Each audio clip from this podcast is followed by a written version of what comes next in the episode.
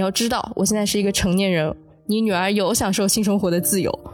他们在饭桌上说我很单纯，我就在想啊，我一个二十九岁的人说我单纯，真的是在夸我吗？我觉得我们都在绕开一个词，有的时候会埋怨，会抱怨，但其实就是愤怒。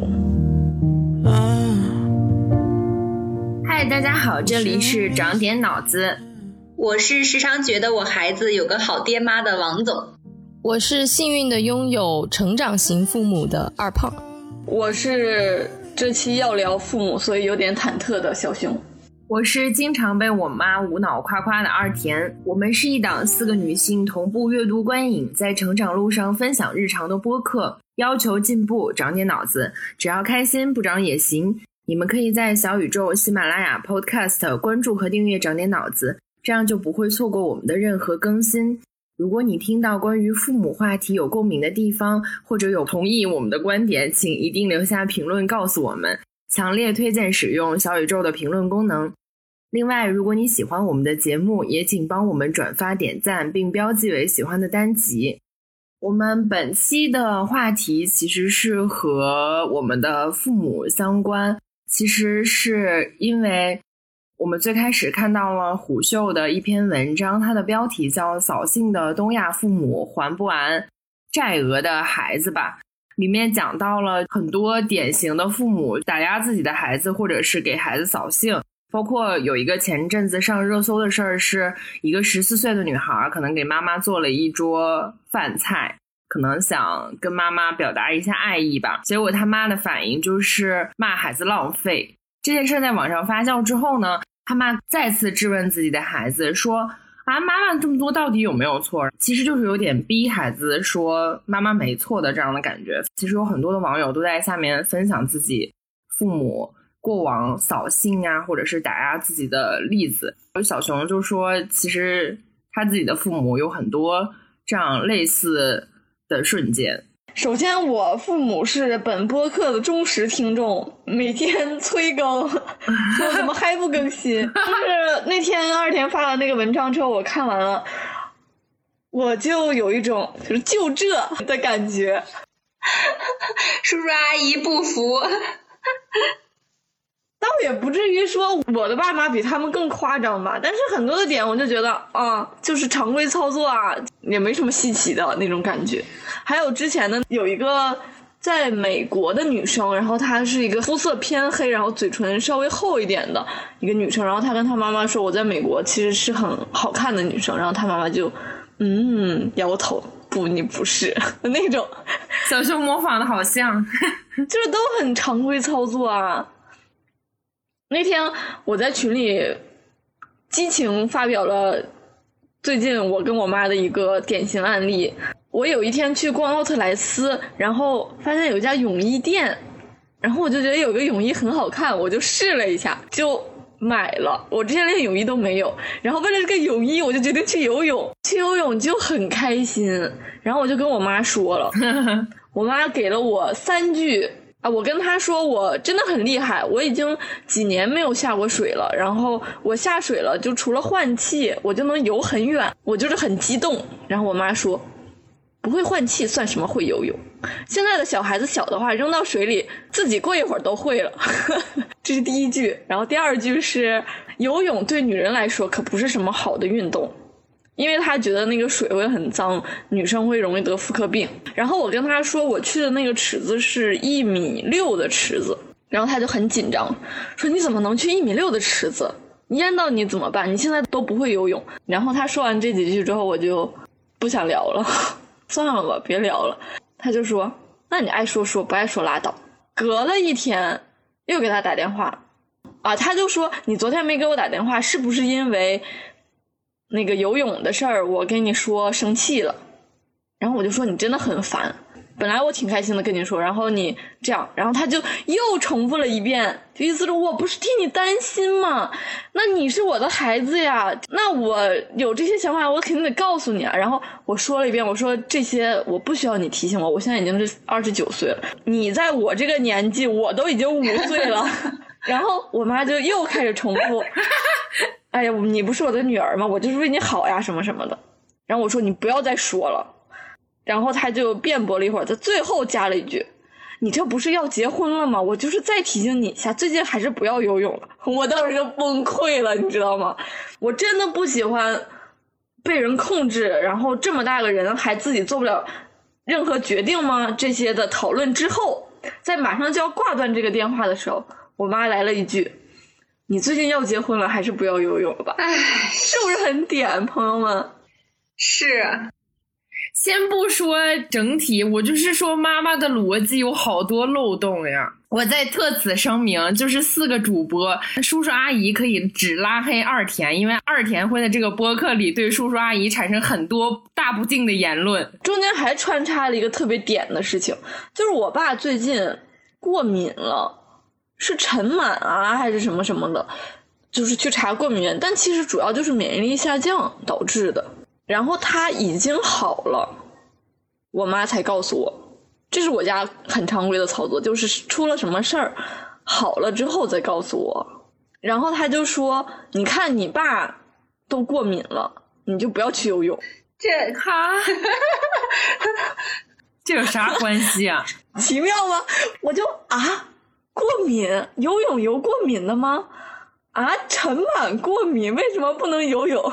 刚才二田试图说阿姨这个有很多逻辑漏洞，我就在想，阿姨说话的时候，她的逻辑和她想表达的重点到底是什么呢？我觉得她其实是想表达某种情绪，这种情绪是什么呢？你为什么不听我的话？不是，就有点像那种特别小的孩子，把他放到比如说厨房去，你就会怕它动刀动火，但其实呢，它动一下倒也不至于会发生什么，可是你还是会怕它弄这个弄那个。我觉得小熊的感觉应该还是准的。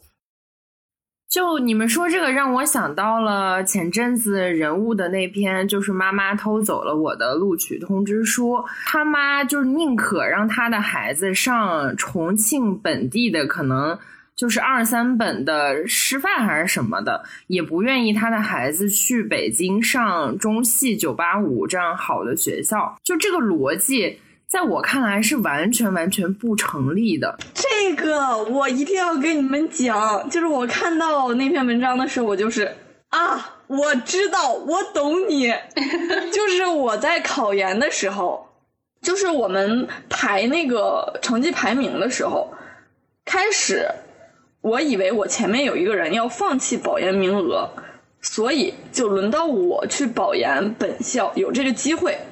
但那个时候我已经准备考外校，准备了两三个月吧。然后那个外校是比我们本校更好的。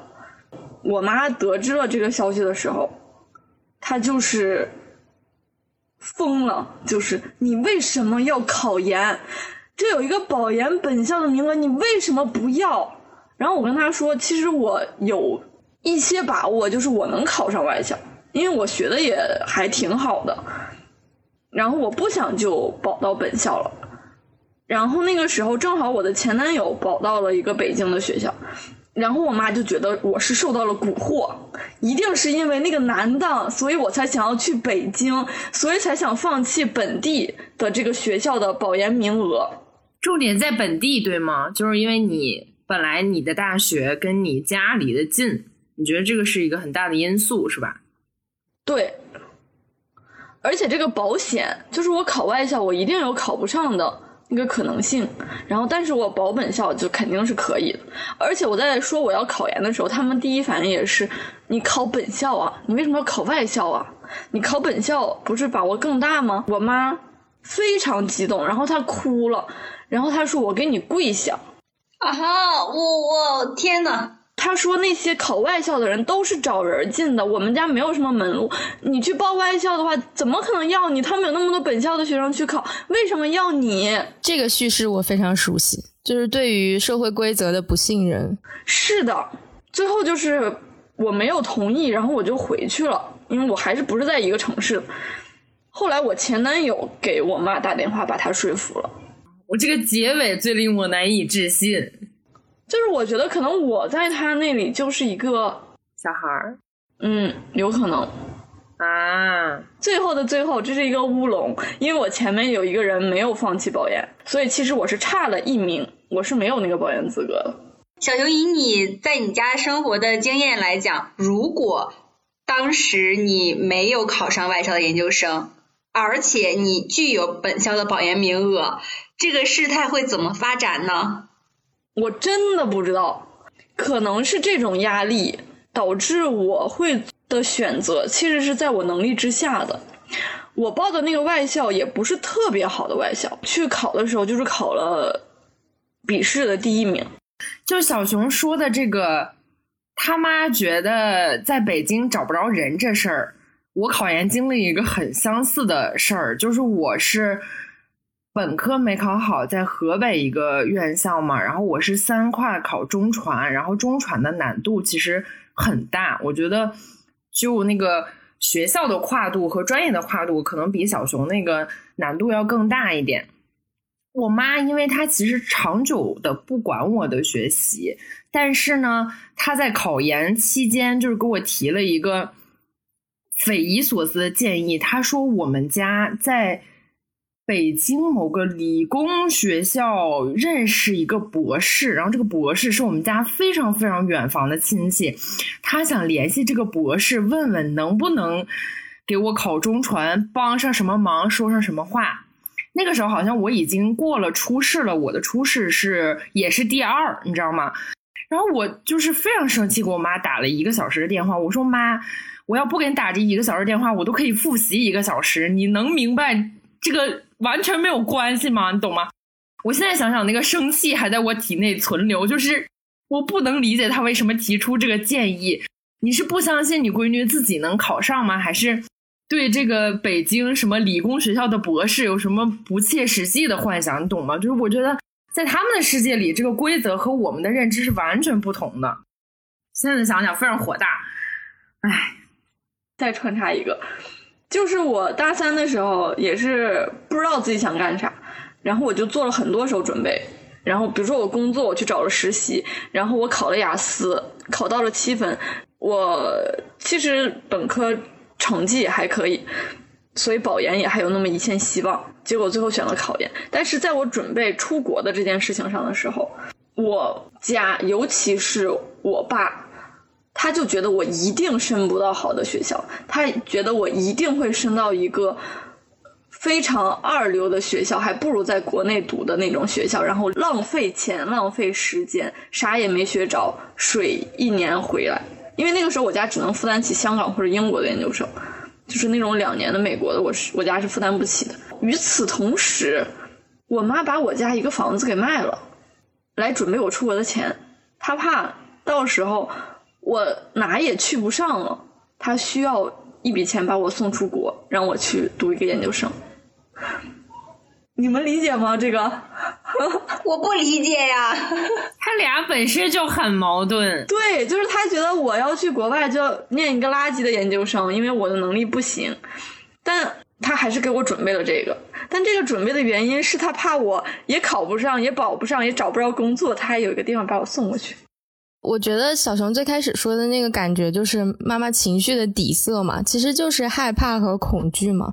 然后你能看到，其实这个底色是贯穿他们所有行为始终的。然后他一定是一个风险意识极强的人，希望去规避尽可能多的风险的人。而且，其实你的行为模式跟他们是一致的，就是在你不知道你要做什么的时候，你也会做好万全准备。所以对他们来说，万全准备就包括钱也要准备好。你之后出路这样子是 OK 的，那样子也是 OK 的。他就是要把所有的情况设想好，然后因为这个恐惧，他永远设想都是最糟糕的情况。然后那个最糟糕的情况包括我女儿不行，就他从来不说我女儿行的情况。然后就这个我女儿行的情况已经是过于好的一种情况，以至于他们不想这个事儿。嗯，我觉得还挺准确的。我跟二胖有相似的感觉，但有一种情绪我会非常非常强烈。小熊的爸爸妈妈会不相信小熊，就我看到一个画面，就比如说小熊在爬梯子。然后他比如说爬到了二十层了，然后他爸妈就使劲在下面往下拽小熊，说你根本爬不上去。即使小熊他已经有能力，他的手都够到了，他不用垫脚尖，他都已经够到了三十层了，但是就是爸妈死命的把他拽下来。小熊他的能力本身。已经摆在那儿了，可能在别人眼里来看都是一个事实，但是因为爸妈不相信，他就没有办法去到他能力能够去到的地方。这个在你刚才那个奇妙的结尾上得到了充分的印证，就是你你的前男友 竟然说服了你爸妈，说你能够去北京，他们就相信了。我觉得这个真的是太典型的这个印证了。就王总说这个时候，其实我也不相信我行，说实在的。因为你从小生活的这种环境里啊，没有人告诉你行。我之前在搞那个儿童即兴的活动，你会发现在所有所有的活动中，父母的认可比任何人对孩子的认可对孩子都重要。因为你没有得到过任何父母的认可，所以你自己不相信自己。我觉得这个是有非常大的因果关系的。我补充一个，我上大学的时候。我爸有一次喝多了给我打电话，他平时很少跟我发微信或打电话，因为他不跟我见面的时候还很少表达。他那个喝多了，我很明显的感觉出来，他跟我说的话就是：“闺女啊，你快毕业了，如果你没有什么别的好的选择，爸回家是有能力给你找一个好的工作的。”当时他是带着酒气说这个话的时候，我其实感受到的是关心。但我现在回忆的时候，因为在跟你们聊这个事情，我其实感受到的也是有点不可思议。因为当时我也在跟他解释，我说：“爸，我学的这个东西和我这个人的性格是不可能在唐山找一个工作的。”但是他因为在酒气，你没办法跟他辩论什么，反正就这样了。我会觉得这个是不是上一代人集体有的一种模式？因为我爸妈其实没有。小熊父母那么典型，但是他依然会有这种模式，觉得我这个人在小地方好办事，然后至少我可以给我的孩子一点庇佑，不至于让他没有什么选择。我觉得这个对他们来讲应该是还挺常规的一个思维，是不是？我有一个不是那么善意的揣测，就是父母是希望你在身边的。嗯，我觉得这个揣测都称不上就是善意或不善意，因为就其实是他们一定有这样的需求，只不过他们自己也理不清这背后的动机过于复杂了。然后我觉得最根本的点是他们能感觉到自身的虚弱，就是这个虚弱，比如说对我爸妈来讲，可能他们更不如你们的父母的地方是，他们连就是如果我回家再帮我找一个工作，他们是没有这个把握的。然后他们是没有这种资源的，所以他们当时跟我讲的最多的话，以及大家的思路都是一样的，就是他们对社会的认知没有到他觉得社会是公平的这个层次上。我爸妈小时候永远在抱怨的是我们厂里有很严重的腐败现象，所以就是你不巴结，然后不贿赂，你就是有一些岗位你拿不到，即使是在已经根本没有油水的岗位，但是如果你不送礼。你也会比别人落后，然后他们是无法想象，在有一些城市，你只要通过规则，只要通过考试，你可能可以想获得自己获得的东西。他们对于这个是有无限的担忧的。但是等到我已经真的已经离开那个地方的时候，他们也不知道要怎么帮我，所以他们说的最多就是爸妈很没用，爸妈也没有什么钱。你要自己努力，他们的逻辑其实跟你们的逻辑都是一样的，只不过是手上资源多少的区别。我妈在自身比较强健的时候，就是她有一个她的小生意、小事业，她觉得自己做的挺好，然后这个家被她撑起来的时候，她就会一直觉得你爱去哪儿去哪儿，要去多远去多远，我巴不得你一定要离开这个小地方。这是她。自身也强健的时候，他就会希望身边所有的人也都去拥有更好的东西。但是等到他自己也感到有一些力不从心、有一些虚弱、有一些走下坡路的时候，他就自然希望你能不能也回来帮帮我，然后或者是我当时要是没有让你走那么远就好了。所以我觉得，就是大家需要支持的时候，不知道怎么要那个支持，他只是希望，也许现在我们换一条路，你会比现在好。怎么有这么多经典台词啊，朋友们？但是那个完全不是一个解法呀，怎么可能是一个解法呢？你不能跟他用逻辑的方式聊，全是情绪和无奈。对，逻辑是不起作用的。好，那我们往回讲一讲，你们生活里还有什么父母比较扫兴的或者让你难以理解的时刻，大家分享一下吧。分享一个也是最近的事情，我去拍了婚纱照，然后把一些小花絮什么的给我妈看了一下，然后我妈说真好看呀，这要不说都不知道是你，哈，我都认不出来了，这是谁呀？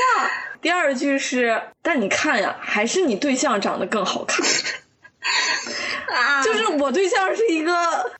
虽然说吧，长得确实也不难看，但是他也是一个二百斤的横向的这样一个形象，就是当时我就啊。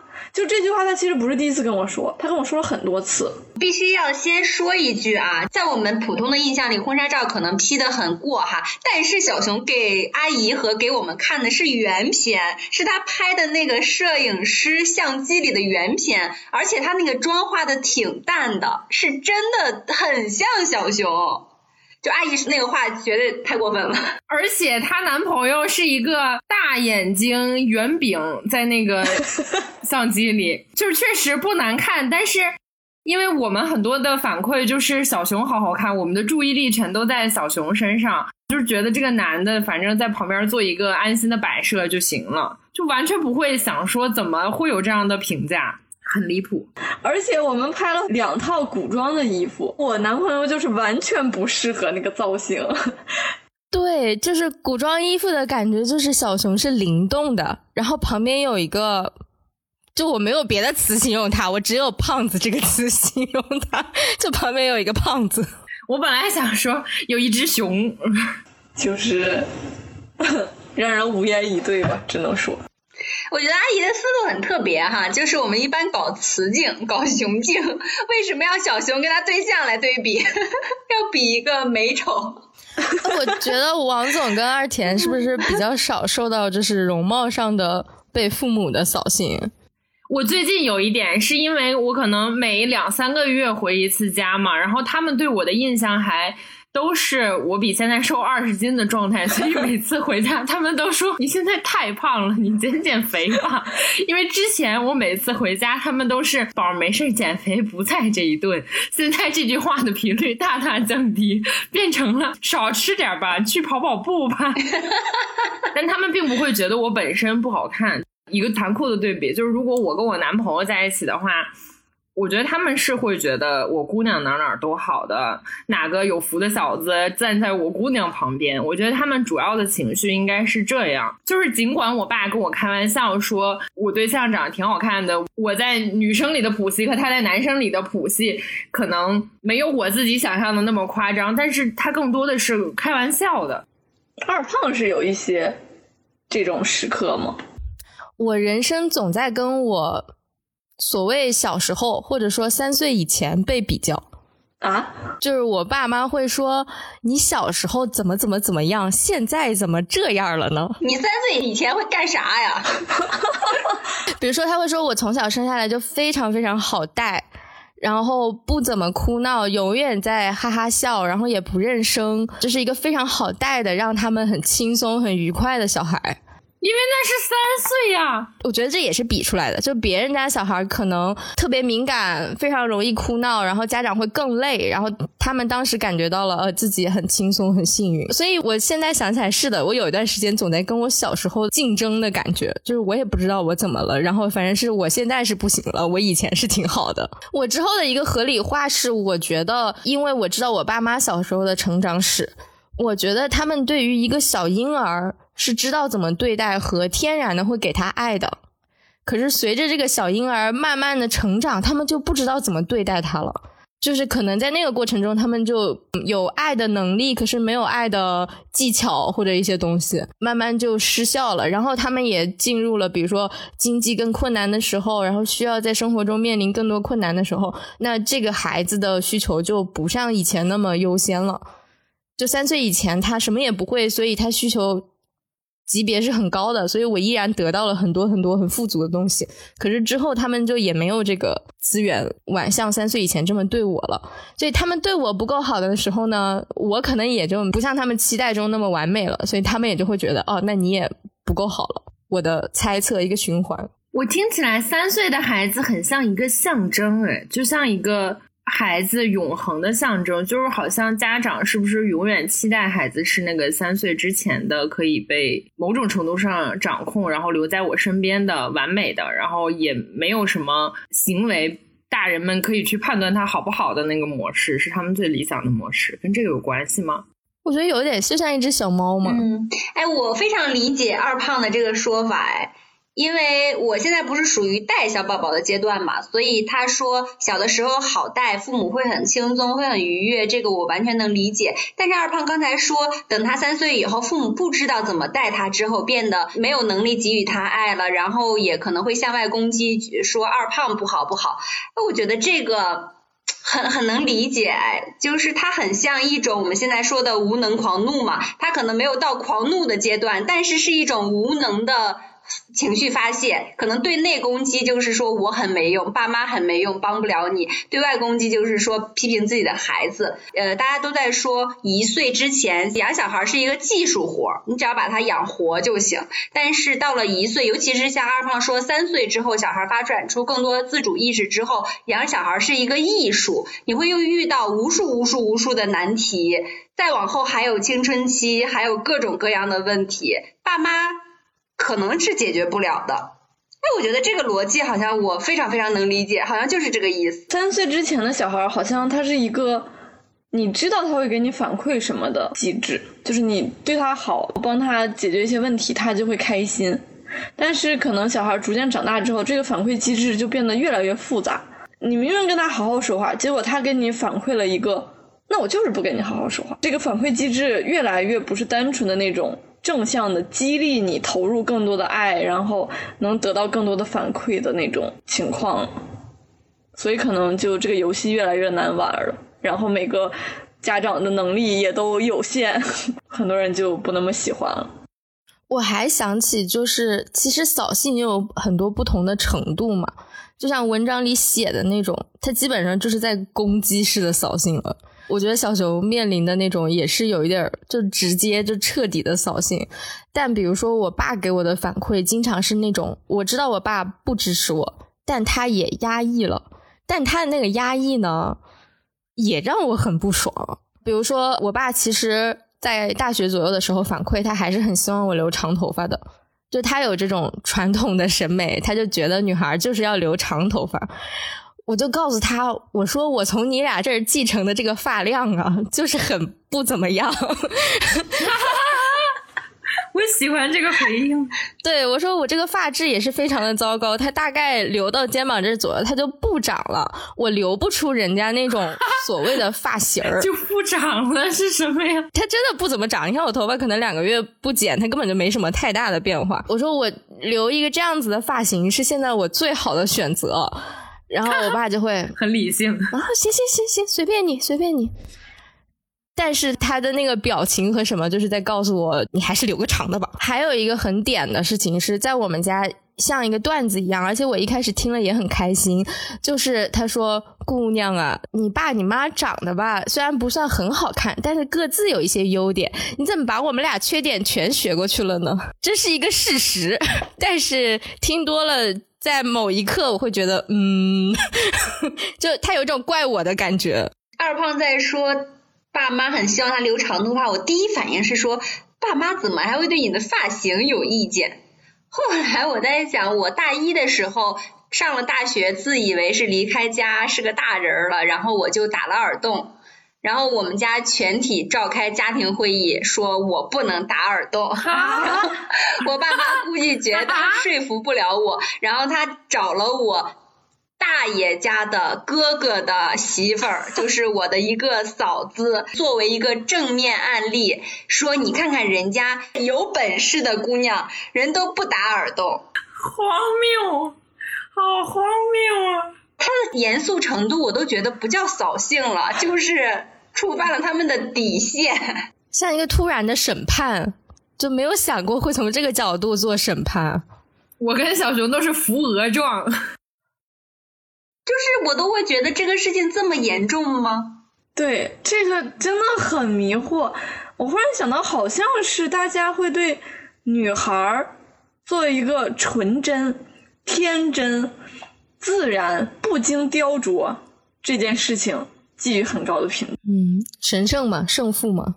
就是可能你打一个耳洞，你就会变成一个荡妇吗？还是怎么着？我不懂。就是我见我男朋友爸爸妈妈的时候，他们在饭桌上就说我很单纯，我就在想啊，我一个二十九岁的人说我单纯，真的是在夸我吗？我能单纯到哪里去？就我啊，然后他就马上找补说，哎呀，我是我们是从一个好的的意思来说这个词的，可能你理解的不是，我就唉。行吧，那就只能这样了吧，很难受，我很讨厌别人这样讲我，会有很多外貌的刻板印象，我觉得甚至跟我们之前聊的很多东西是有关的。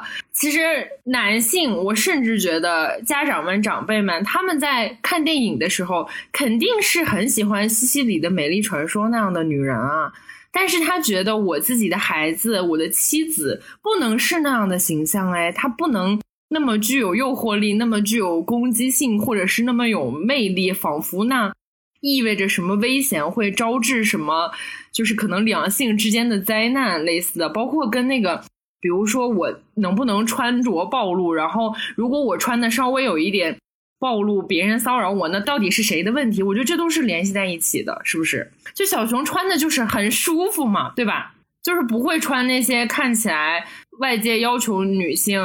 就比如说凹身材的那种东西，小熊就完全没有啊，而且小熊也不喜欢化妆，可能他就会把这个东西归结为一个印象的单纯，就可能这个对应的是男性里面的老实人。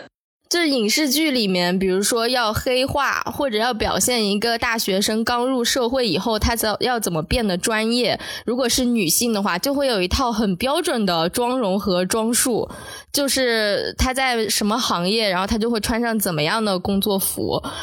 嗯，好像就是那种刻板印象，让所有人都是往那个方向想的。呃，刚才说这个，我想起来。之前看一个采访，倪虹洁，她原来不是拍了挺美的那个塑身衣广告嘛？然后她父母因为这个广告就跟她断绝关系，而且她的事业好像也是因为这个广告，其实受到了很大的中断。可能那个年代太早了，现在拍的这个算啥呀？什么？那内衣不是照样卖吗？婷美不是还挺火的吗？她不能是我家姑娘拍的，别人拍行，我家姑娘拍不行。嗯，对，我觉得可能每个父母对于自己的女儿有性生活的这件事情，都需要很长时间去接受，或者是他始终都是不接受的吧。我要说一个关于这个性生活比较真实的例子，就是我去年呃十二月左右不是跟男朋友分过一次手嘛？就现在虽然我们又算是伴侣关系，但那个时候先分手。然后我算是比较破天荒的第一次，因为我真的很难受，我需要朋友和父母的支持，我就给我爸妈打了电话。就以前有这种情感上的问题，我是不会跟他们沟通的。然后这一次是因为觉得我跟我父母的关系有一些变化，我可以获得一些支持，我就打了电话。然后一开始这个走向都是呃在我的预期范围内的，我觉得我爸妈真的安慰了我，而且是心疼我的、支持我的。当时是感觉会好一些，就是跟家里人有了情感联系。过一会儿事情就向一个歪的方向走了，就我妈说。你爸现在有点过于生气。你爸说他要去北京打他，就是，因为他知道我们俩是同居的，我就迅速的理解了他的这个观念，我就开始跟我爸沟通，我说不需要你来，这个我得到你们俩情感支持已经非常好了，呃，但后面的事情我现在是个大人了，我能处理，我们俩现在就是分手了，就 OK 了。然后我爸就说了什么，我已经不记得了。但最后我俩开始有点吵起来了。我最后一句反驳他的话就是：“爸，你要知道，我现在是一个成年人，你女儿有享受性生活的自由。”哇！然后我爸就迅速的：“好好好好，不说了不说了不说了。” 啊，为二胖鼓掌。这句话好像是当着一些就是即兴的队友，然后在南阳门口喊出来的。真的，他绝对是被我吓退了。哇，二胖太勇了，他就不可能再跟我挑起这个话题，你知道吗？我现在觉得好像每个人家里都发生过一些非常令人匪夷所思的事情。我不知道你们是怎样的，但是我很长很长时间以来都觉得我家就是最标准的家庭，是最正常、很好，什么问题都没有。所有事情这样发生，都是因为他应该这样发生，然后他这样发生。因为你也没在别的家庭生活过啊。如果你不和别人去聊这件事儿，你有的时候都有点觉得，哦，这事儿可能也正常吧的感觉。我要分享一个例子，我第一次有这种深的触动是什么时候？就是我大二的时候，我们要排一个话剧，然后我演的那个角色呢，要跟妈妈有一些亲密互动，就是撒娇吧。然后我当时就呆住了，在我们家是没有这些举动的。我当时觉得这很正常呀，谁会跟妈妈做那些恶心的事情？然后我们旁边就有一个女生，她就教我，她就说：“哎呀，你可以拉着妈妈的胳膊呀，然后就是说拉着妈妈的衣角呀，哎呀妈什么之类的。”我当时就呆住了，我想说，啊，人类还可以这么相处吗？我们四个小时候都不撒娇的，对不对？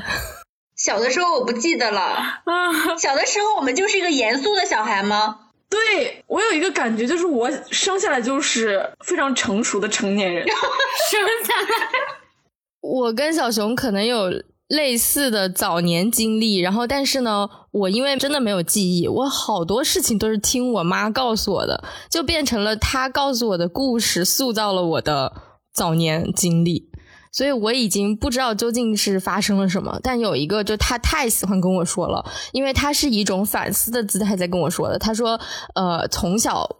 我就不怎么撒娇，而且我从就是只能被抱着出门到能走路，呃，比较快。然后当我能走路以后，好像也很喜欢走路，所以就经常让我自己走着，所以是很少出现那种撒娇的情况的。然后当我上幼儿园以后，有一天他去幼儿园接我，然后出门的时候，我就用那种小孩的夹子音喊妈妈，然后他说他当时第一反应就是 怎么这么说话。我以为你妈哭了，没有。然后他说：“跟谁学的？以后不要这么说话，正常说话。”扫兴的父母永远令人意外。但你知道他反思是为什么吗？是因为他到我一定年龄之后，他又觉得我太不像个女生了。他觉得是因为当时被他这句话扼杀了。哦，就是套中套中套，有没有？我在想，就是这是不是我们刚才说的那个逻辑？因为妈妈不会。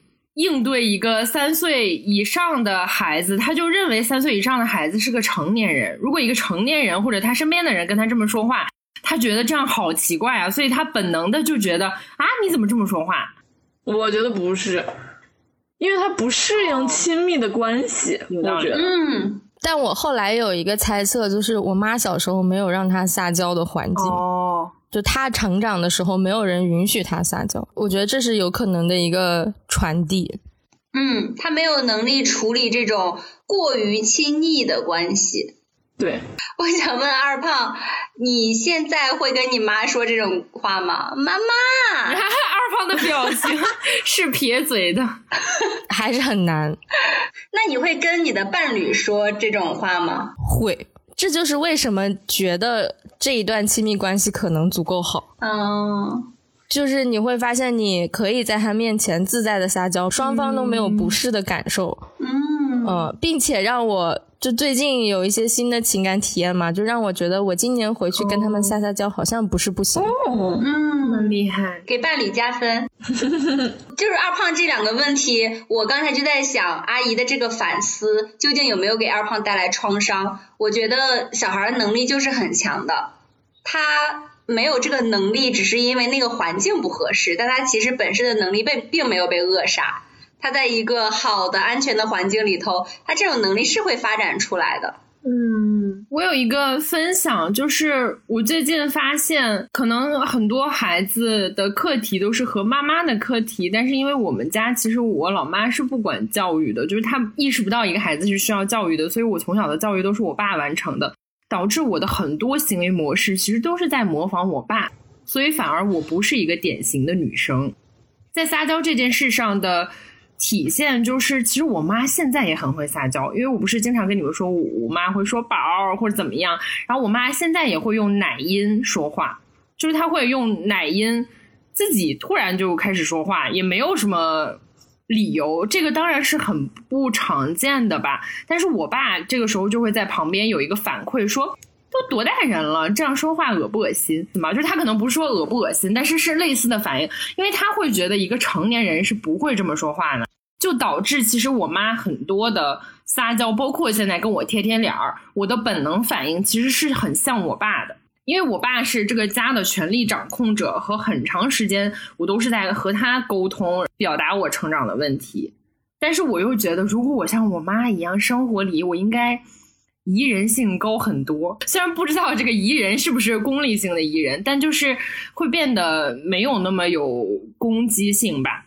我现在觉得二田的爸配不上他妈用奶音对他说话。是啊，我要是你这种跟我说一遍，谁给你奶音啊？但我妈比较神奇的就是，我妈对这个是免疫的，就是这个不影响她下次继续说奶音，而且她其实不是对我爸说的。她就是单纯在用奶音说话，就是她可以对这个家里的所有人这么说，甚至一张桌子，桌子你好干净啊！哎，说到这个家里的话语权，这个我想分享一个我身边家长扫兴的事情，就是我老公跟他爸相处。我那天看到一件事情啊，是这样的，就是我老公跟他爸和他妈说啊，咱们明年去游轮玩吧。哎，如果是这样的一个问题，你们会怎么回答呢？哇，游轮好高级的东西，没去过。对我也会很开心的，就问去哪儿，然后游轮上都玩啥什么的。我能猜到一种说法是浪费钱，谁去啊？这两种方方向呢，我都能想到，它至少跟游轮有关系，对不对？但是我老公他爸就说，嗯，咱有机会一定要去长江坐一次船。啊，然后就开始讲，长江是人生必须要去的地方啊！我们不去其他地方，我们在多一一岁多的时候就要对他去进行让长江教育。天呐，我已经凌乱了，这是什么意思啊？这是一种扫兴的我刷新我认知的方式，就是他对你说的话。不予理睬，然后开始就这个话题自己联想到的话题开始发表自己的观点。呃，你对象他爸是在长江有一些特殊的经历吗？就没有什么刻骨铭心的记忆，这种就是纯粹他爸要把话语权从这个说话人的手中拿过来。那你让是个说话的人，就是还怎么往下聊呢？这个扫兴的方法很巧妙。这个在演即兴的时候，就是那种没有被看出来的 no，对，他就是一个 no，但他好像划过去了一样，就划过去了。当事人甚至很难意识到这时候发生了什么，你知道吧？我听我都觉得匪夷所思。我老公真的没有意识到，我觉得他已经习惯了。就是他们家在说话的时候，就是对于家庭话语权的争夺是一种，呃，没有硝烟的战争。从小到大 三十多年都是这样的，就是每一个人都在争夺这个注意权。如果我们说父母对孩子的扫兴，就是父母没有任何的时刻是真正关心孩子在说什么的。你你要么说的就是不行，你要么就是说的我没听见。就是我现在越来越觉得。你想想，你周围有多少人一点儿也不靠谱，然后每天做着非常荒谬的事情，然后他们都可以生一个孩子，然后对这些孩子做各种荒谬的事情，这些孩子还都没有办法反应，他就觉得哦，世界就是这样。我开头说，我时常羡慕我的孩子有个好爹妈，是一种自我意淫哈，就是，呃，因为我这个觉得好，我会在有一些时刻觉醒，说我想要这样的亲子关系，所以我会把它呃转移到我跟多一的亲子关系上。这个对于孩子来说未必也是他完全喜欢的，但是你在这样的一个亲子关系中，我会觉得有一个很有意思的地方，就是你可以看到自己的很多需要。嗯，哇塞！我要是当时有了这样的亲子关系，我现在就是领导人，就是前途不可限量。呃，像刚才小熊说的，就是你不知道自己现在做了什么荒谬的事情，然后你也不知道你当时经历了什么荒谬的事情，我们就这样长大了。对，让我想到我在呃养音于内心的小孩那一期，我不就向大家推荐有一个。我喜欢的云养娃的博主叫干干惹，然后他随着他们家小孩的长大，也会慢慢的拍更多他们家小孩对两个家长行为的反馈。然后因为他的妻子就是一个非常会夸人，就是永远在夸夸，然后永远在表演，特别开心的一个人，所以他是受他妻子影响，然后他俩就是永远对于孩子做的任何很细微的事情，比如说他在拿着那个能够直接。读音的笔点了书上的一个单词，读音的笔就会发出一个声音，然后他小孩就大概学了一下，也不管学的像不像，然后他们俩就跟疯了一下，哇，然后就开始叫他们小孩的名字，好棒啊，然后对吧，疯狂鼓掌，然后。他们就逐渐发现，他们家小孩是在暗爽，嗯，就你从视频里看出来也是这样，就那个小孩其实很开心，然后就偷偷的不想笑，对对对，对，然后他就拍了一系列这种视频，然后你就感觉哦，这个小孩真的很幸福，然后你会看到那个小孩愿意在公共场所探索的空间也越来越大。就是你们听没听过一个词叫做“闯式”，是方言吗？就是刚才二胖说的，把一个小孩放到一个有很多人的空间，他敢不敢去探索更多？比如说你去饭店了，让这个小孩去问服务员要一张餐巾纸。如果敢干这件事情的小孩就是闯式的小孩，不敢的小孩就是不闯式的小孩。我从小就是一个特别不闯式的小孩。我就是不敢，我就很忐忑。其实我到了很大的时候，我都对这种即便是没有任何威胁的和别人的交往都有点回避。然后我小时候，我妈就一直说：“你怎么这么不闯事？”我就在想，你怎么可能通过说一个小孩你怎么这么不闯事，让这个小孩变闯事呢？这简直是个太荒谬的事情了。就是你批评一个小孩太内向了，只会让他更内向。难道一个家长连这件事情都想不明白吗？他可能不想吧，他就是本能。好像很多人都想不明白，就很迷惑。哎，小熊，我想问你，爸妈对于这种情况的处理是什么样子的呢？就他们本身，我妈是一个很擅长这些的事情的人，我爸对我来说就是一个黑盒。我也不是 特别知道他心里的想法是什么。他其实是一个很内向的人，但是很多事情你让他做，他也能做。我觉得可能跟我也比较像吧。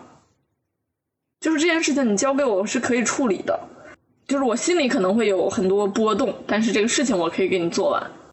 有一个细节点是，妈妈会在你面前批评爸爸不够闯，是吗？哎，我妈会说我爸嘴笨，然后。不太善交际，有迹可循了，有 总算分析出来了，从哪儿来的？我有一个跟小熊相反的例子，这个例子也特别被我爸称道和记住。这个其实他也是他们复述给我的，因为我可能太小的时候没有啥印象。就我爸经常会说。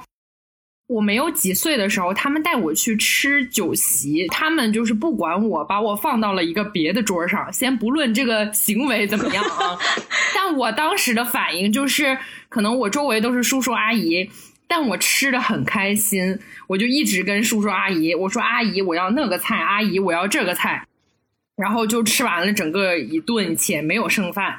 他们对这个例子非常非常开心，一直跟外面人讲。可能就是小熊说的那种闯是吧？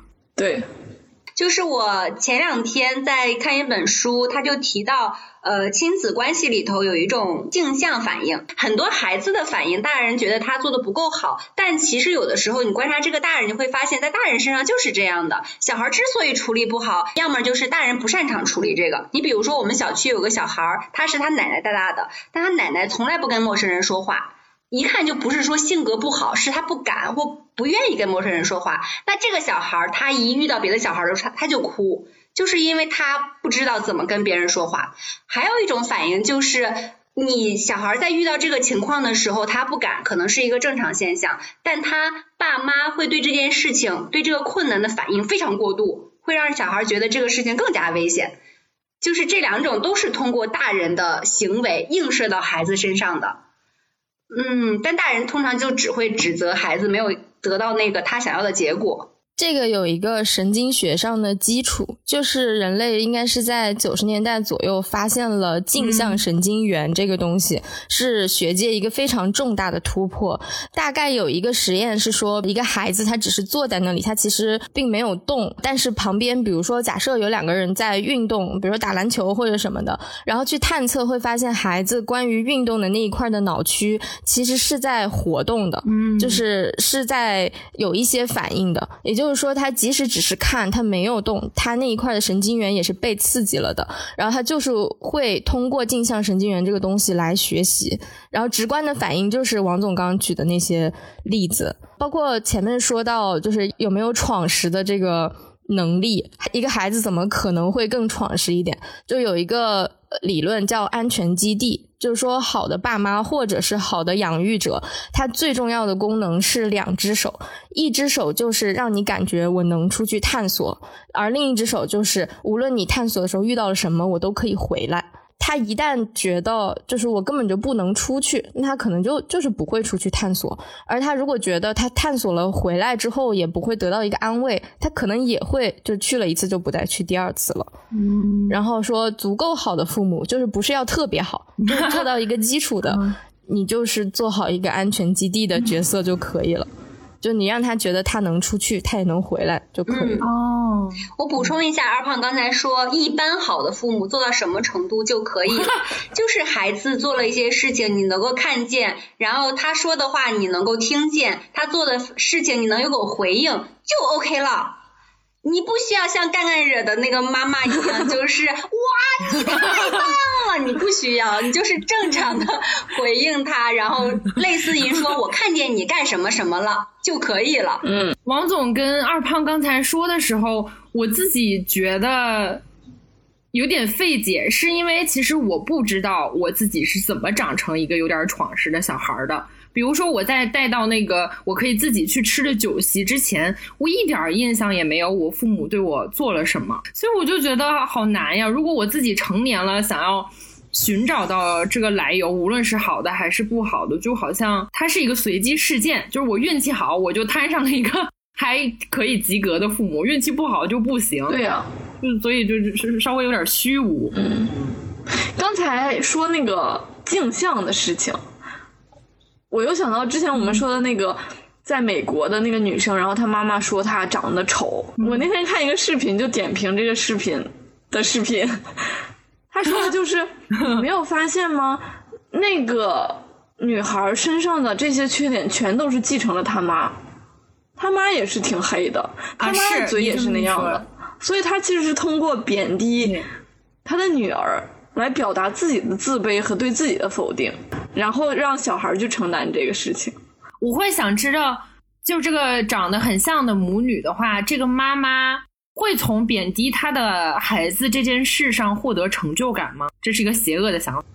那个 UP 主说是我本来想开一个小号，然后把这个小号玩的更好，结果你呢也这么拉，就是我这个小号也开废了的感觉。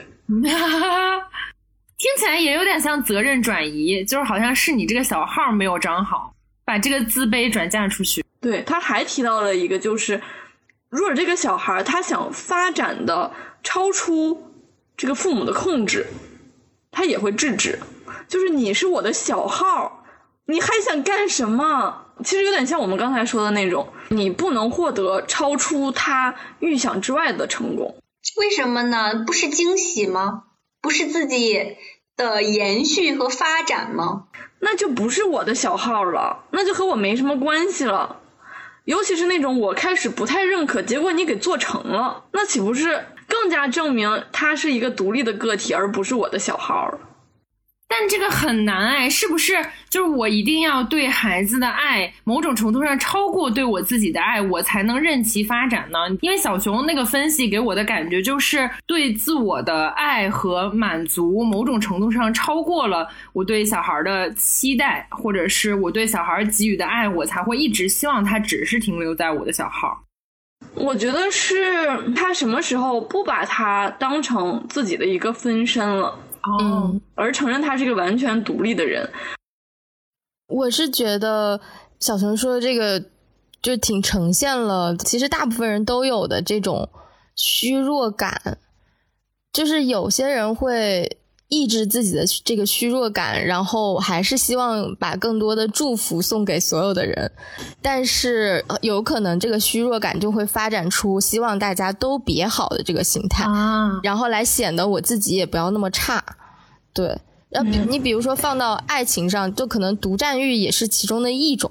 然后，所以你读到王小波给李银河写，如果你遇到了更好的人，我希望你能享受更好的爱。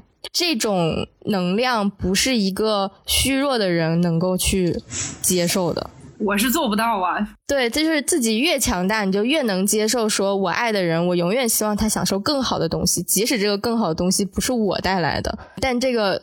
对每个人来说都挺难的。这个还让我想到就是嫉妒，嗯，父母嫉妒孩子，嗯啊，我曾经哪有这么好的东西？你看你什么都有，这个还是分身逻辑吧？不，我觉得他就是一个单纯的嫉妒。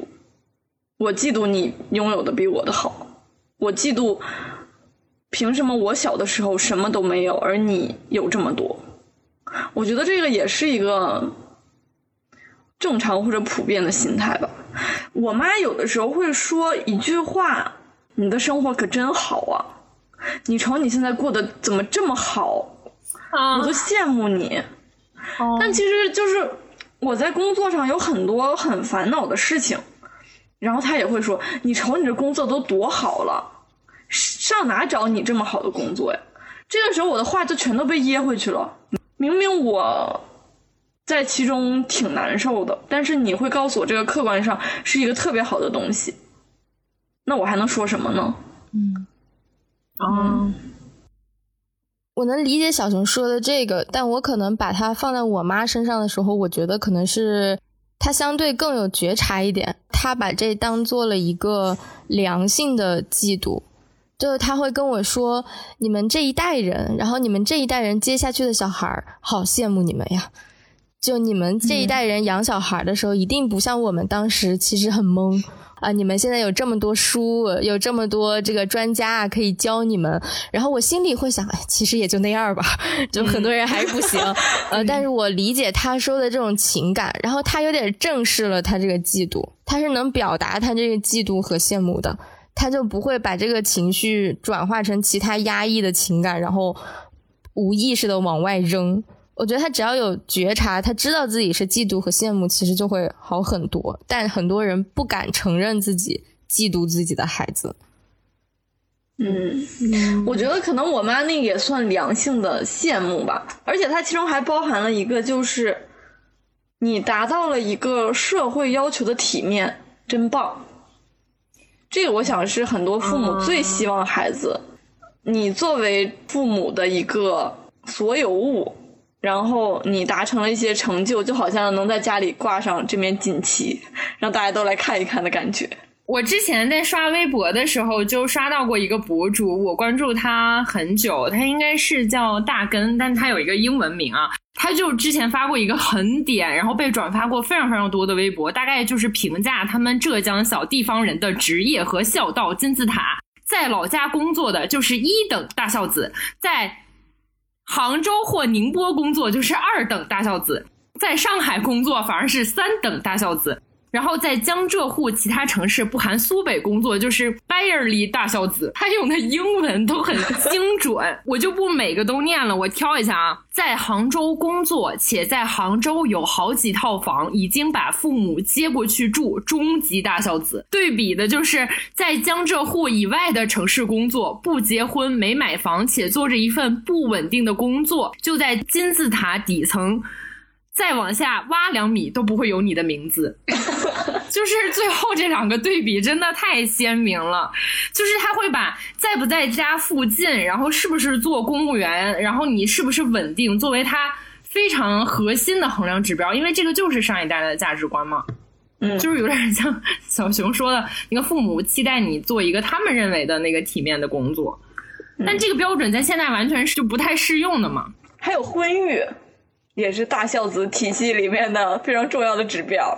对对对，婚育 婚育。你们刚才说就是分身这个，我想到我爸一个，也有点像占有我的表达，但他可能是积极的层面，就是他经常会喝酒或者是聊的比较深入之后感慨，他说：“我觉得我这辈子非常成功的一件事儿，就是把我闺女培养的这么好。”他说：“我觉得我的教育理念和教育的实践成果，在同龄人当中真的算很好的，就是一种反向的感觉。所以他的落脚点是他的教育理念和 教育方法非常好，是吗？我就觉得这种模式也很像我平时会思考的模式。我很牛，这种就我觉得它整体来讲是一个积极的东西，但某种程度上也把我当做了一种附属和。”实验产品吧，只不过是相对来讲，这个成果他还比较满意，以及起码就他也是希望你好，然后反正你好之后显得我也很好吗？对吧？呃，对，有点是这种感觉，就是而且他之前会表达说，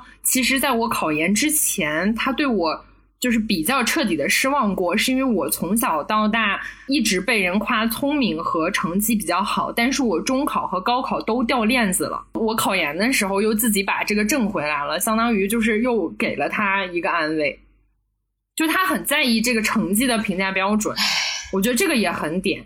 就我我不确定我们四个是不是都受到过这种呃规训吧，因为我从小到大成绩还比较好，所以我发现。我现在很多的思维里的 bug 都跟我小时候要求我自己是一个好学生是有关系的。就是当我成绩好的时候，他们给我的反馈就会特别特别好；当我成绩可能没有我本身能力能达到的那么好，或者我去分心，我去做别的事情，他们就会觉得你这个孩子最近怎么了？是不是出了什么问题？我感觉没有哪个家庭可以逃脱这个事情。我也是这种，就考试它是有一个确定性的答案的。我是会因为这样子的一个思路而无法解决复杂问题。我觉得在大学的有一段时间挺明显的，包括刚上社会的时候。啊，复杂问题指的是什么呢？真正到大学，我应该自主的研究一个主题，就比如说，我想搞清楚怎么样养育一个小孩对他来说是更好的，然后。其实研究这个问题，在大学生来说，就是一个你知道怎么去做的一个路径。你可以去找到很多相关的书，然后把他们中间的论点都罗列出来，然后你同意哪些，不同意哪些，然后最终你会形成一些自己的想法，然后不拉不拉的。不是说我当时没有这个能力，可是我的思路完全不是往这一套走的。我会觉得这件事情非常非常困难，而去写一个卷子对我来说极其的简单。这就是一种被改变了的思路。你现在让我说去研究一个问题，其实它对我来说依然很有压力，即使我知道我能力上做得到。嗯，你们刚才说这个对于成绩的肯定，我刚才在想，好像我家里有一丢丢的不一样。我举个例子，比如说我初中升高中的时候，那个时候不是要学物理吗？然后我物理没有考及格。就是在我中考的时候，那个还是电话查分儿然后我就出去玩了，我爸妈守在电话旁边帮我查分儿我回来的时候就告诉我说：“哦，你考上了，但是你物理没有考及格。”这个语气后边就变成了说。开玩笑，就是好像我家对于我成绩好和不好都没有那么强烈的反应。你比如说，我高二在分班的时候，我们要做一次模拟考试，然后决定你进实验班还是普通班。然后我答题卡忘涂了，然后我就去了普通班，然后我爸妈好像也没有什么特别的反应。高三的时候我就特别特别的努力，就每天学到可能十二点多一两点这种，然后我妈就是保证好我的夜宵工作，然后很支持我复习，最后考上了一个超出我能力范围的学校。他们对于我的成绩属于一个被动接受，但没有褒奖贬低的态度。我跟王总收到的反馈就完全是相反的。王总的家长给他反馈是相对平淡的，以及给你的关心是不会受到这个成绩的影响的。呃，但比如说我从初小学到初中是去了一个市里的私立学校，然后他也有一个入学考试。如果我去到比如说二班、三班、四班，我就要额外交一个择校费，应该是三千六百块钱一年。呃，对当时来说还是有一点负担的。对我们家来说可能是比较大的负担，但是我考进了一班，所以不用交这个钱了。然后这个对于我妈来说就是非常非常开心的事情，她可以念叨好一阵子。对于我来说，就是比如说你一开始听到是开心的，后来我已经不知道我听到是什么感觉了，就其实可能是很有压力的。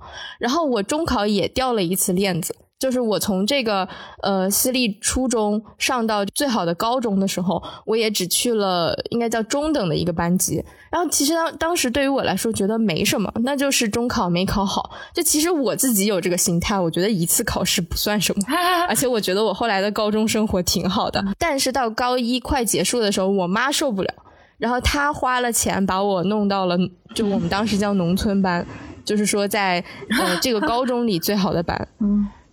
我后来觉得，就有一种我初中曾经没让你花的钱，然后我高中又让你花了，我也很无奈。就不是我让你花的，是你自己非要把我搞去那个班的。还好我在每个班的跟朋友啊和学习的状况都很好，可是我的心态就是我的学习永远是跟钱连在一起的。啊，说到这个，我就不得不说一下我姑家。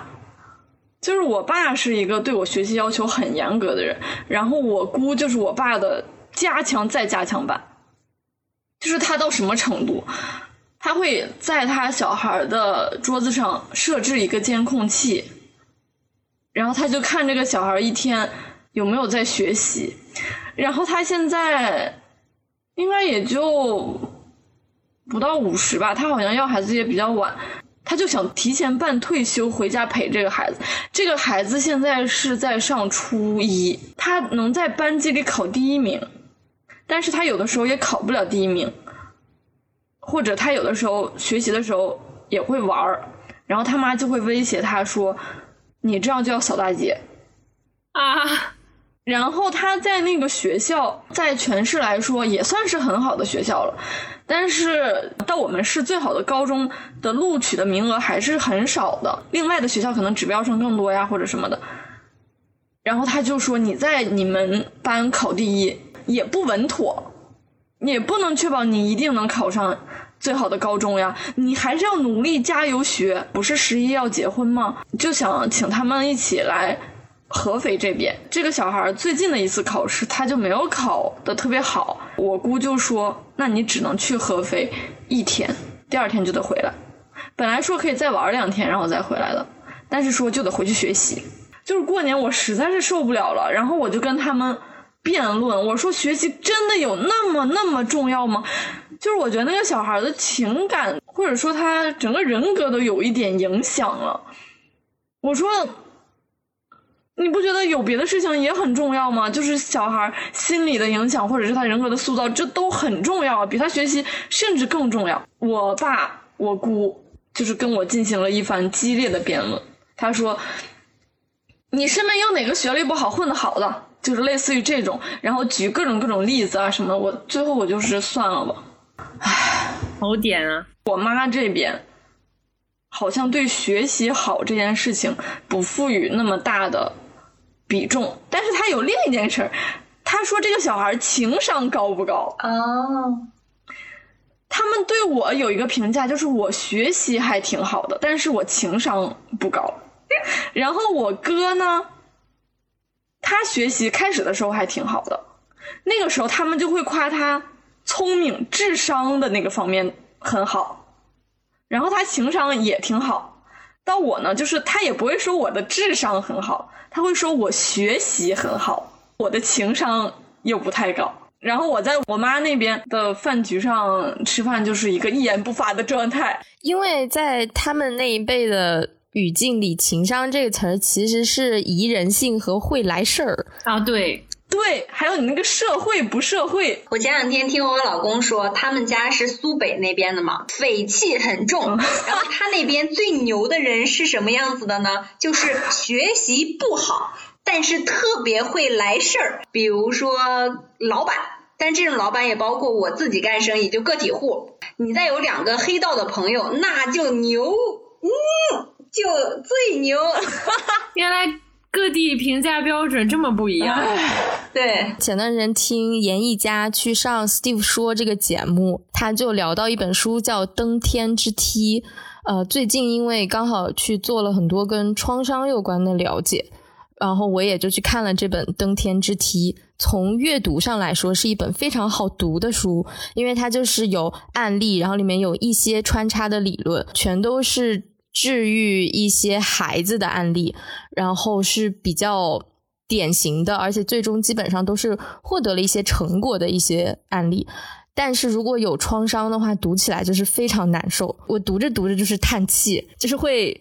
抱紧自己，但这本书就如果大家觉得在自己创伤承受范围内的话，是很建议去读一下的。它不仅告诉你，就是从科学上来说，人的大脑究竟是怎么发育的，发育的过程当中会受到创伤怎么样的影响，大脑是怎么用进废退的，它都通过这些实际的案例讲得很清楚，也能给我自己一个脉络吧，就是去回想我幼年的时候可能发生的什么事情会给我带来什么的影响。对，就是。大家刚刚讲的很多，其实都还算是在这种书里面是会有迹可循的，包括怎么样做一个好父母，其实里面也都聊到一些例子。我最近就是听纵横四海，然后讲那本书叫《不原谅也没关系》，就是讲原生家庭的一些事情导致小孩子长大之后，他会有一些类似于 PTSD 的东西，他有那个叫 CPTSD。就是可能它更复杂、更隐藏，不是我们所说那种，比如说从战场上回来，或者是遭受一个重大的什么强奸啊、车祸了之后的那种 PTSD，但是它其实也是一种 PTSD。然后他就讲这个是怎么发生，后面怎么疗愈的，我觉得真的很好。就是这个是我唯一一个听了两遍多，然后还做了笔记的播客。而且我中间听的时候，我就会想哭。我没有什么具体的情景在触发我，但是就是他讲到有些东西的时候，我就会有点想哭。那个就是一个纯粹情绪性的东西。我是因为今年可能工作的频率下降，反而是自我探索的部分增加。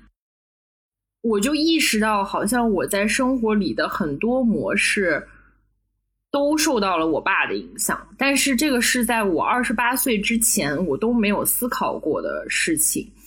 然后给我一个强烈的感觉，就是我要在现实生活中碰很多次壁，或者说重复他那个模式很多次，然后终于有一个点，我才能明白哦。过往的那些瞬间是怎么影响了我？然后我今后要怎么做才能规避这些影响？一个很典型的例子就是，我发现我在处理跟我对象的矛盾的时候，当到达一个我处理不了的模式的时候，我就是在模仿我爸。然后这个其实强烈的冲突跟我对象有一年多的时间都在我们的关系里复刻。就如果我不是有一个这么耐心的。伴侣和不是我自己有这么强大的解决的欲望，我觉得这个模式甚至可能会伴随我的一生。这个模式就类似于我会变得非常向外释放，呃，言语和肢体上的行动，把对方吓一跳。这个其实就是我爸的模式，我也不是想给大家什么解决方案，就是我会觉得，哦，原来我就是相对来讲比较幸运和健全了，我还需要这么大的努力去做这件事儿，我都没有办法想象原生家庭比我相对来讲更不幸福的那些人需要怎么样，因为你们三个其实都是去过心理咨询的，就我，比如说我自我探索跟我爸模式这个，我就会觉得，如果我更有钱，或者是如果我更无助，其实我是会走入心理咨询去帮我解决问题的。但是因为可能我没办法现在去心理咨询，我就得自己非常非常痛苦的半夜痛哭好几次，我才能解决这个问题。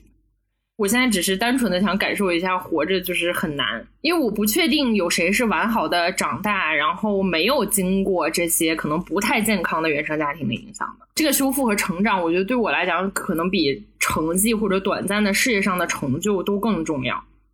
就他在这一年里不断的在出现吧，就是单纯感叹这个事儿好难呀。我不知道你们有没有，就是我觉得我已经长到快三十岁了。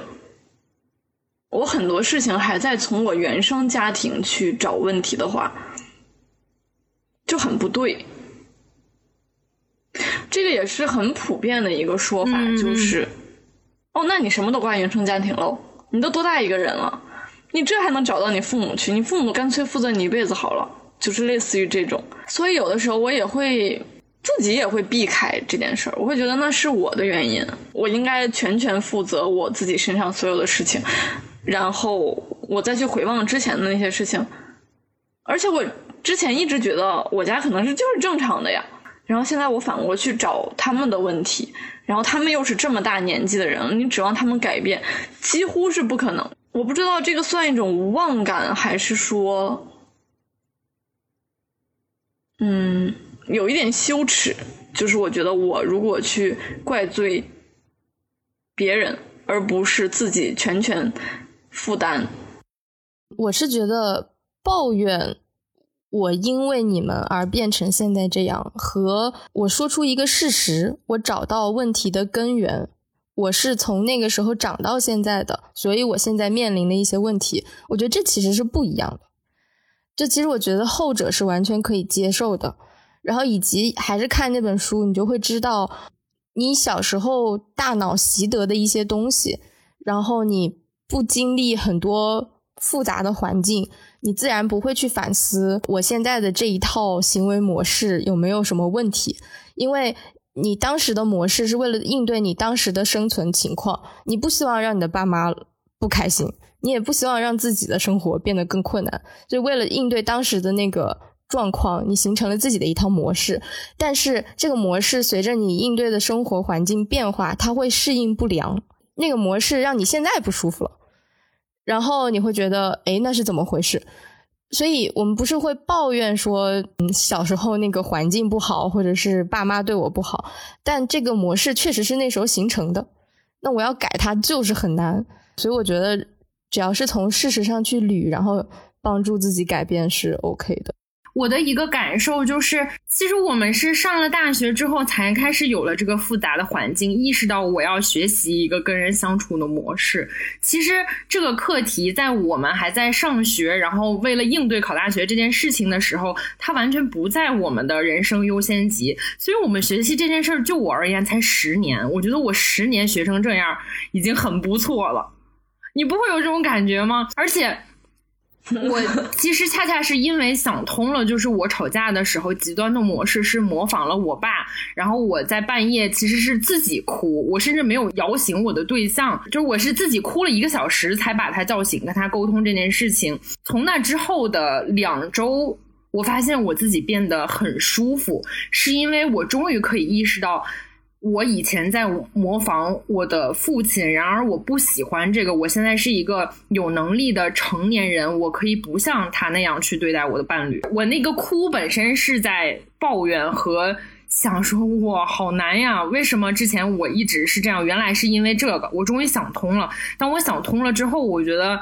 我是有一定的主观能动性，可以重新塑造我自己的，而不是停留在原地说：“你看，我继续向我的伴侣施加这样的影响，就是因为我爸，我这样就是应该的。”我觉得我们都在绕开一个词，就是尽量温和的讲。我们都说有的时候会埋怨、会抱怨，但其实就是愤怒。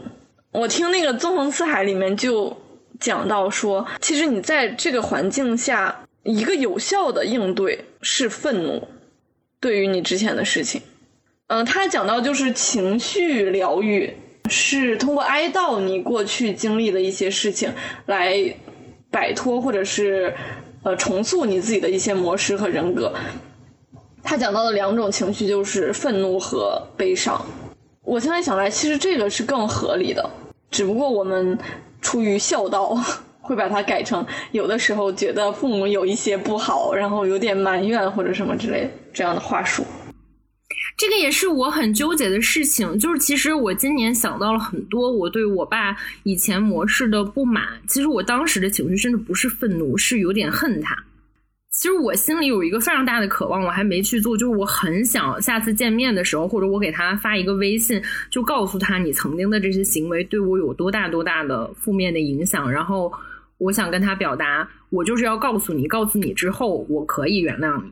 但是告诉你这个行为我是要做的，但是阻碍我做这件事儿的想法就是我会想哦，他都那么大了，而且现在他也对我确实很好，我这样说会不会伤害他？他就是很复杂，我没办法在我恨他或者是愤怒的第一刻就冲过去给他打一个电话，或者冲回家告诉他你以前伤害我了，你知不知道？这很难，可能这个就只。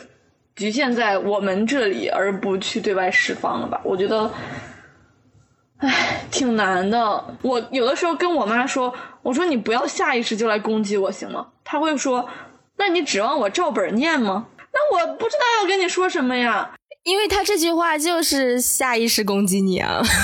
对，其实是的，但是就把我怼回去了。哎，小熊，如果是说你跟你妈说，你可以怎么说？她会接受吗？我觉得这个和我的反应模式也有关。一旦他这么说的时候，我就是不想讲了，我没有那个能量说再进一步。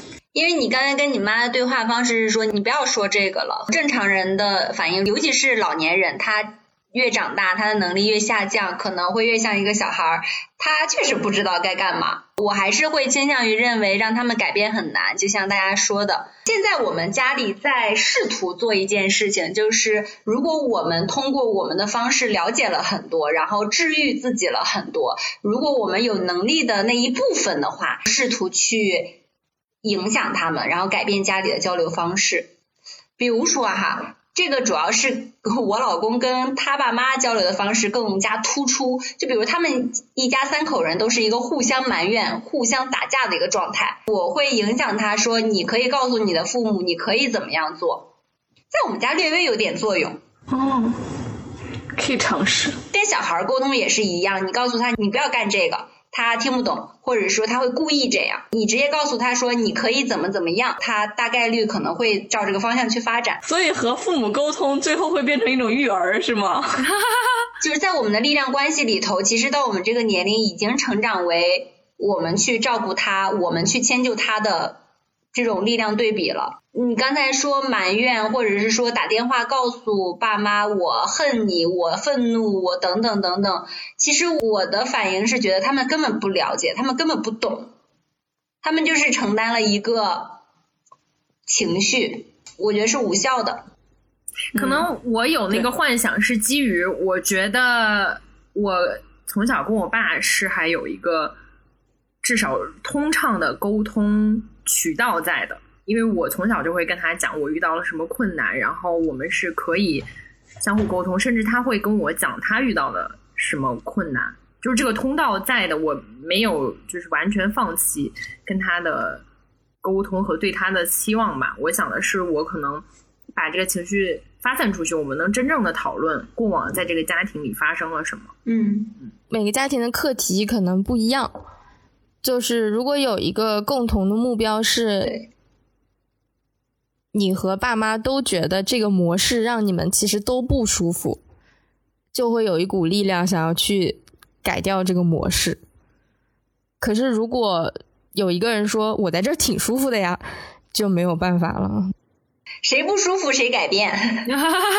就在我们家，就是我们三个人的关系其实很缠结，但是又都不是很会表达。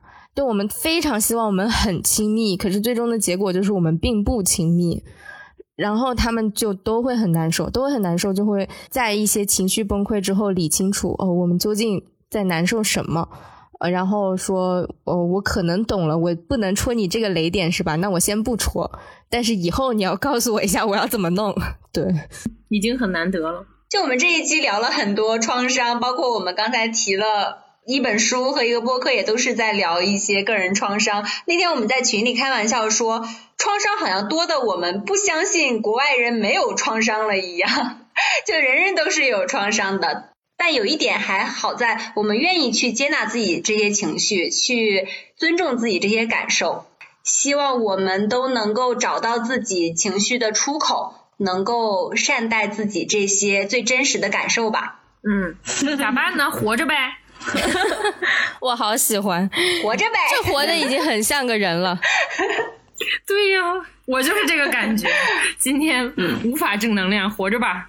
好的，友友们，那我们下期再见吧，拜拜，拜拜拜拜，拜拜。